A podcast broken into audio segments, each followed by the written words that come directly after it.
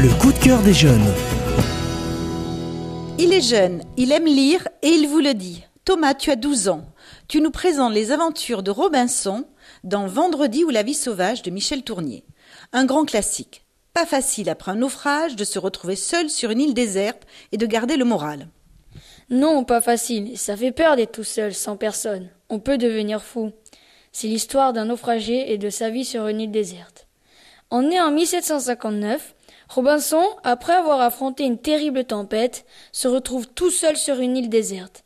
Il ne connaît rien à la nature et on se demande comment il va réussir à s'en sortir, comment il va supporter la solitude. Pour pas devenir fou, peu à peu, il aménage son île. Il crée des règles et des lois, comme celles du monde où il vivait avant de faire naufrage. Et un jour, un autre naufragé apparaît, vendredi. Comment tu trouves les relations entre Robinson et Vendredi? J'ai trouvé Robinson très dur. Ils sont deux sur une île déserte et une armée qu'une sorcière contrôle.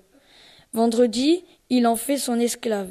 Il lui impose sa façon de penser, de vivre, parce que lui est un homme civilisé et que pour Robinson, Vendredi n'est qu'un pauvre sauvage qui ne connaît rien à la vie. Mais Robinson se trompe, Vendredi est un homme bien, peut-être moins civilisé que lui, même s'il ne sait pas lire et ne connaît pas l'argent. Et toi, tu aurais fait quoi dans cette situation?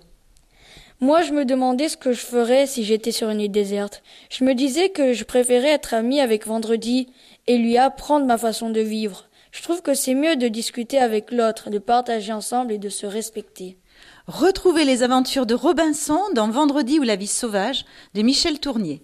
Comme Thomas, vous vous poserez la question que faire sur une île déserte, loin de toute civilisation, avec pour seul compagnon Vendredi?